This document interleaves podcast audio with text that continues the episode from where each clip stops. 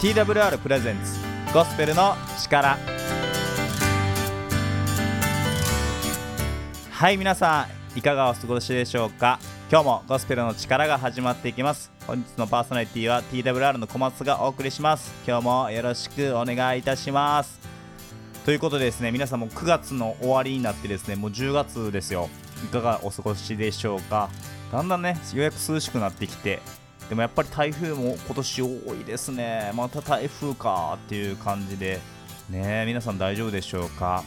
秋はですね例年忙しくてですね結構飛び回ってることが多くてですねこの間9月にですねあの岐阜の方に会議大きな会議があってですね行ってきて、まあ、1000人ぐらい集まったんかな？そういう会議があってですね岐阜の方に行ってきました。で今度10月はですねなんと別府に行くんですね。あの実は私小松裕太はですねゴスペルクワイアのチームに入ってですねしかも面白いのがメンズもうおっさんたちのクワイアなんですね。男しかいないんですよ。結構面白くてですねおっさんたちでですね3つハモるんですけどまあでもなかなかね結構綺麗なんですよね。で皆さんこう真剣に歌っていてですね。いやー楽しいですね。皆さんゴスペルってやられたことありますか？難しいですね歌。難しいんですけどでもこうね声を合わせて一緒に歌うっていうのはなかなかいいなって思いますしゴスペルってやっぱりこうね力があるんですよね歌詞に。だからそれを歌いながら自分も元気になっていくというかですねなんかいいなって思いました。ということであのゴスペル ね、歌いに別府まで遠征しに行きますので、まあ、温泉にねゆっくり浸かりたいなと思いながらいるんですけど行ったらまたね美味しいもの大分にもいっぱいあると思うので美味しいものも食べてですね元気になってまた大阪に帰っていきたいなっていうことを思っております。でですねその後は今度は11月の頭にですねソウルに行ってですねまた会議なんですけど何をやってんだ小松裕太って感じですけど結構このゴスペルの力 TWR がやってるんですけども TWR って結構世界中のでこうラジオ放送をやっててですねそのスタッフたちが集まる会議があってそれが韓国で今年はあるので久しぶりに韓国行ってきますね。またねこう見えて僕ね韓国に1年間住んでたことがあってですね四世大学っていう大学に1年間留学してたんですけどでも韓国語なかなかできないんですよ。っていうことですね。まあでもそれでも久しぶりに韓国何年ぶりだろうなっていう感じですけど韓国行ってきてですね。また11月の終わり12月の頭にかけてですね九州1週間ぐらい長崎中心ですけどね。行くので、まあ、結構飛び回ることが多くてですねまあそんな形でですねあっという間に12月になって今年終わっていくのかなって思うんですけどもいやー時間怖いですね。どうなっていくのかって感じですけどもまた今日もコスペの力楽しんでお聴きくださればなと思っております。ではここで1曲お送りしたいと思います。中山優太で「よみがえられた」です。ではお聴きください。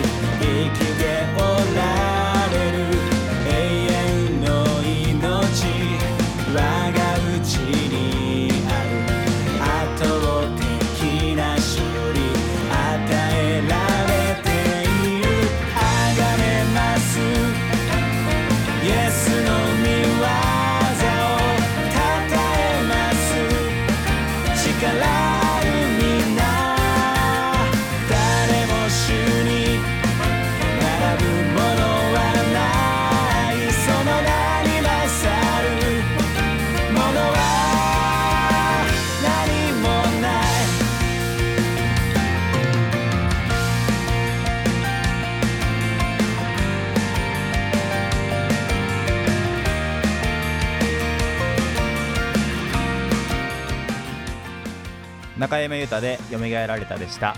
続きまして本堀牧師による聖書のお話のお時間になります。今日のタイトルは「死を飲み込む命」です。ではお聞きください。えこんにちは。皆さんお元気でしょうか、えー熊本市の希望が丘キリスト教会の牧師をしています本堀修一と言います。いつも聞いていただいてありがとうございます、え今日もしばらく聖書のメッセージにお付き合いください。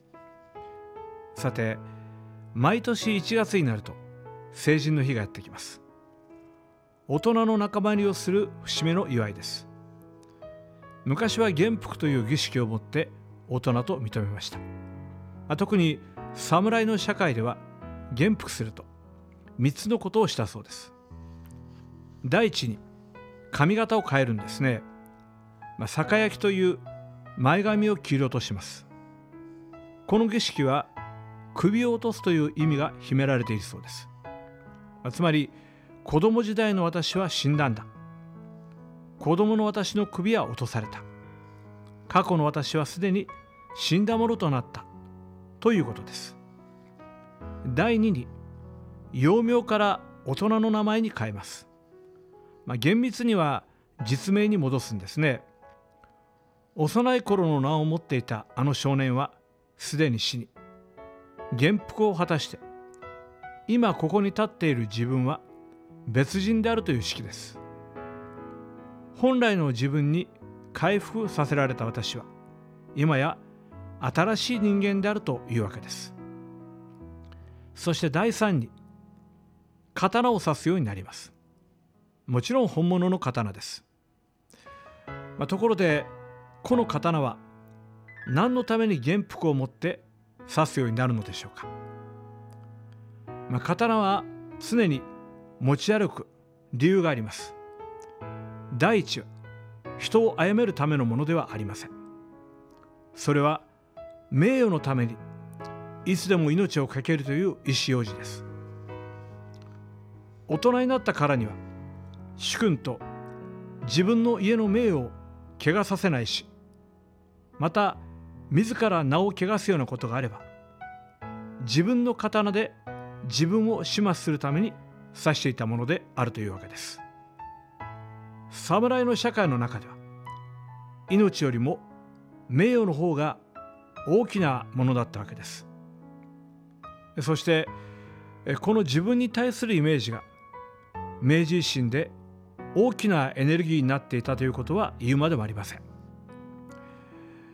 私はこの元服の意味を教えていただいた時聖書の語る人間観に少しだけ近いものがあると感じました、まあ、というのは聖書によると人間こそは神の名誉神の栄誉を表すために神の本質に似せて作られた最高傑作であるからです。神様はこの天地万物を作りになりました。自然界のさまざまな命あるものを創造されました。しかし神のお作りになった作品の中で神の本質に似せて作られたのは人間だけなんですね。人間は全知全能の神に似せられまたいよいよ似ていくように作られたということほど人間存在の尊厳を際立たせているものはないと思います。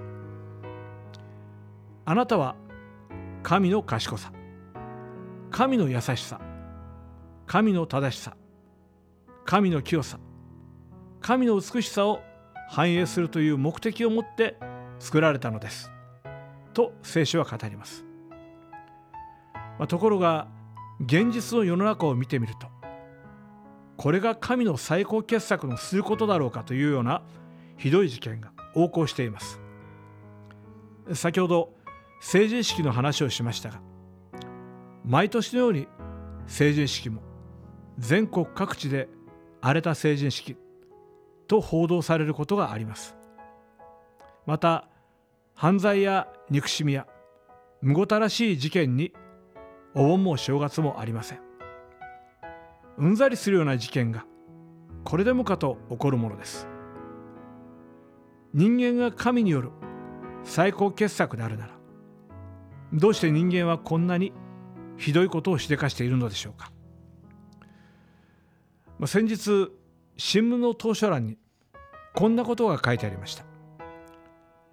実家のある小田原へ里帰りした時外国のお客さんを一緒に連れて行ったというのです、まあ、というのはこのお客さんは太宰治の大ファンだったんですね。そして小田原にはこの太宰治の代表作社用のモデルとなった太田静子が住んでいた雄山荘という別荘があります、まあ、ところが現場へ行ってびっくり仰天です。なんと建物は火事のために見るも無残な姿に変わり果てていたからです、まあ、どうも不審火のために燃えてしまったんですね。この雄山荘は初めから焦げ臭い焼け跡の姿をしていたのではありません。初めは昭和初期の実業家が税を凝らして建てた。立派な立派な豪邸別荘だったのです。しかしその後で何者かが火を放ったがために惨めな残骸になってしまったのです。人間も同じです。人は初めから罪人として作られていたのではありません。初めは神によって最高傑作として作られていたのです。しかし作られた後で火事よりも恐ろしい罪を抱え込んだがために見るも無残な罪人になり果ててしまったのだというのです。では火事よりも恐ろしい罪とは具体的にどのような罪のことを言うのでしょうか。それは自分の作り主を無視して反逆し神から離れて自分勝手に生きるということを聖書は罪と言います。それは自分自身を神として生きることです。あるいは神ならぬものを神として依存して生きる生き方です。この罪の結果滅びに至ることが定まってしまった。その人間を救い出しそして人間を復元し回復させ新しくするために来られた救い主がイエス・キリストなのです。キリストはまずあなたの罪をすべて取り除きあなたに新しい命を授けるために十字架にかかってくださいました。そしてあなたの罪の責任を全部代わりに引き受けてくださったのです。あなたが過去にどんな罪を犯したとしても神からその責任があなたに問われないようにするために身代わりになってくださった。聖書にこう書いてあります。こういうわけで今はキリストイエスにあるものが罪に定められることは決してありません。なぜならキリストイエスにある命の御霊の原理罪と死の原理からあなたを解放したからです。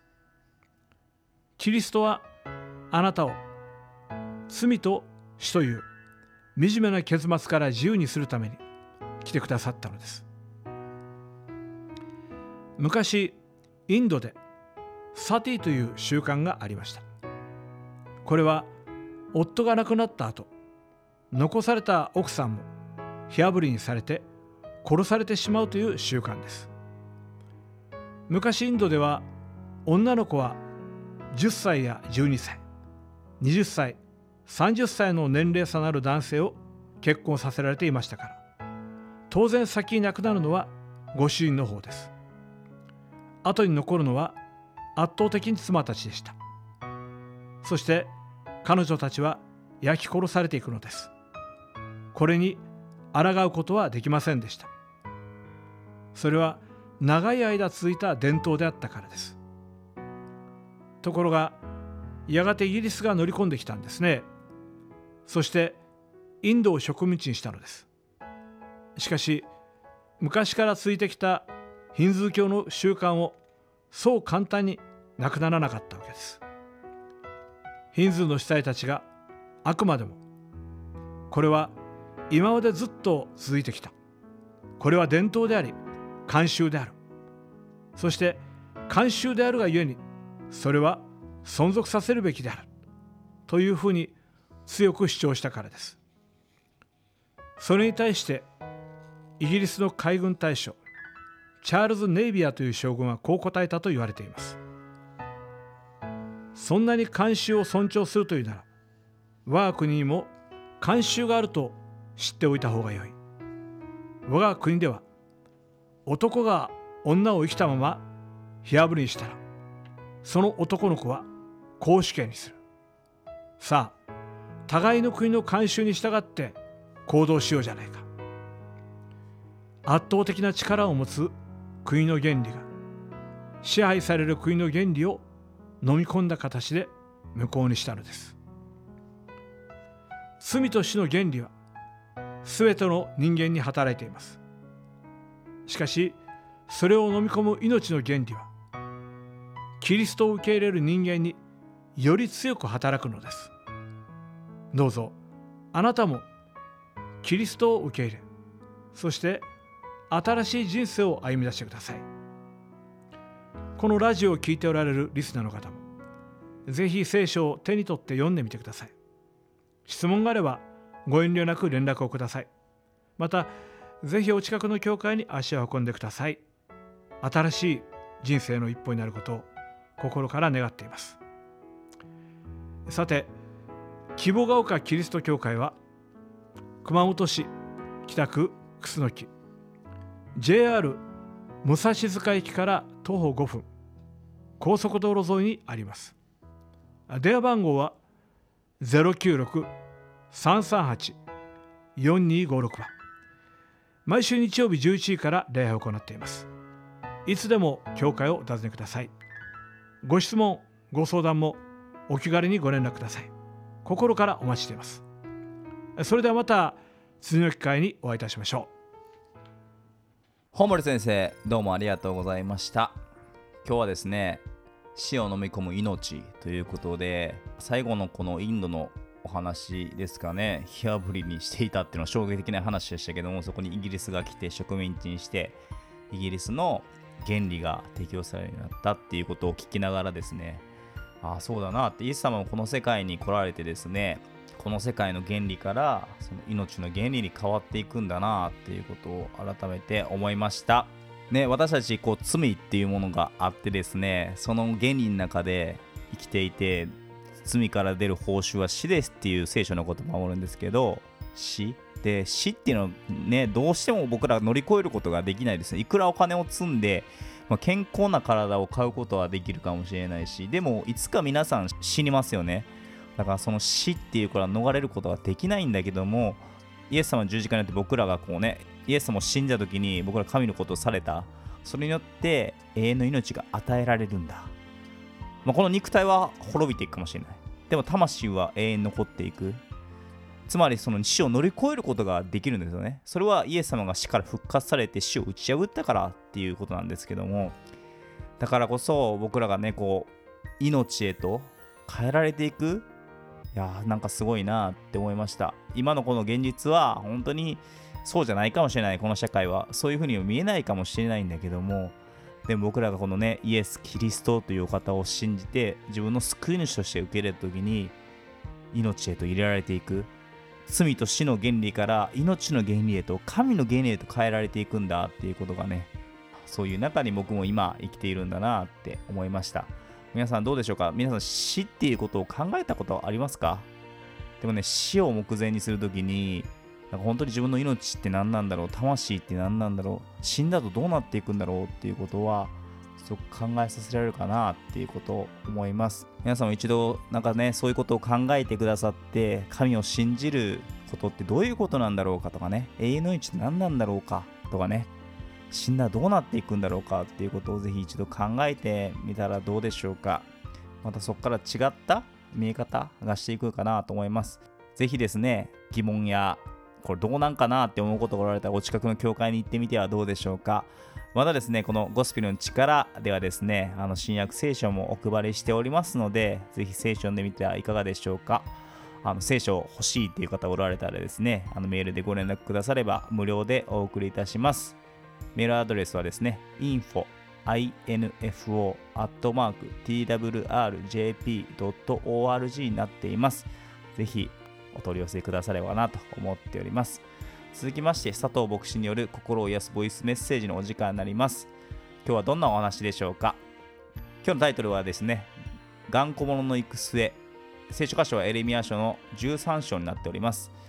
ぜひ今日もですね、佐藤牧師の心を癒すボイスメッセージを聞いてですね、あなたの心が癒されたらどうでしょうか？では佐藤牧師よろしくお願いいたします。心を癒す。ボイスメッセージ。第38回目。5分間の聖書ストーリー。頑固者の行く末。あなたは自分が正しいと思い込むあまり柔軟さを失い他者の助言に耳を傾けず頑固さを増し加え次第に人を遠ざけて孤立するような人を知っているだろうか。それとは別にどんなに人々から称賛されるような良い結果を残してもいつも柔和で柔軟さを保ち自分の非を素直に認めて改善しようとする人はいるだろうか。預言者エレミヤはある時神から不思議なことを命じられる。それはユーフラテス川に行って天布の帯を岩の間に隠せというのだ。エレミヤの住んでいるところからユーフラテス川まで直線距離で800キロある。おそらく片道1ヶ月以上かかる道のりだっただろう。天布は宗教行事を行う祭司が身にまとうものだがその帯を洗うことなく岩の間に隠しなさいというのだ。しばらく経った頃神は再びユーフラテス川に行き隠しておいた帯を取り出せと言われた。行ってみると隠しておいた帯は腐ってしまい何の役にも立たなくなっていた。そこで神はエレミヤにこう告げられた。私はユダとエルサレムの大きな誇りを腐らせる。と。天布の帯は罪を清める祭祀の働きを意味している。水に浸すのは洗って白くすることを意味しているが祭司たちが人々の罪を清めることをしないので彼らは腐っていく状態の中にあり誤った誇りだけを持ち続けている。その過ちを神は示したのだった。これは何も祭司だけの問題ではない。まるで頑固な人がプライドだけはお高く止まっているが実際には汚い罪や汚れが染みついたままでそれを洗い清めようともせず少しずつ腐っていく様を表している。どんな人でも頑固になって自分は正しいんだと正当化する傾向がある。心は汚れた状態のままでどんどん悪くなり神に洗っていただく必要を覚えないままとするならばますます汚れるだけになる。神はそんな人の性質を厳しく咎めている。では神は彼らの誇りを腐らせてそれで終わりだったのだろうか。なぜユーフラテス川までエレミヤは行かなければならなかったのか。ユーフラテス川はやがてエルサレムを攻めてくるバビロンの国がある場所だ。神は敵の手を用いて民の腐敗をとどめようとした。だからといって民が全て100%悔い改めて腐敗を免れたというわけではない。誠の悔い改めに導かれた限られた者たちがやがて国の復興をリードする者として立ち上がっていった。真の悔い改めた者たちを通して多くの人が神に立ち返ることができたが彼らがリードしなければ民の腐敗は止まらなかった。人には二つの道への選択が備えられている。一つは自信過剰のうぬぼれた誇りを持ち続け自分は大丈夫だと言い張るが実は腐敗が徐々に進んでいる道。頑固で愚かな者の道と言えるだろう。そしてもう一つ過去にどんなに立派なことや素晴らしい奇跡を目の当たりにしながらも神の前にへり下り自分の罪を言い表し神に清めを願う者。神が命を与える道それはただ一つ。自らの汚れに嘆く者には神の清い水が注ぎ流れ腐敗を食い止め新しい命を豊かに賜るのだ。神の祝福が豊かにあるように。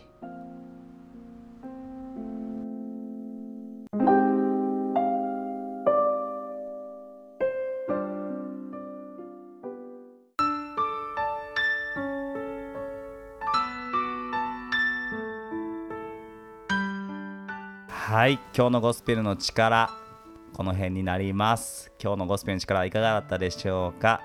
ゴスペルの力では皆様からのお便りを募集しております。今お聞きのラジオ局にお送りくださっても構いませんしメールで info info twrjp.org に送ってくださっても構いません。またツイッターハッシュタグゴスペルの力をつけてぜひつぶやいてみてください。また最近ですねあの TikTok も始めましたので TWR Japan って調べてみてくださったら出てくるかなと思います。きっと元気になりますよ。そういうコンテンツ配信してます。では皆さんまたお会いしましょう。さようなら。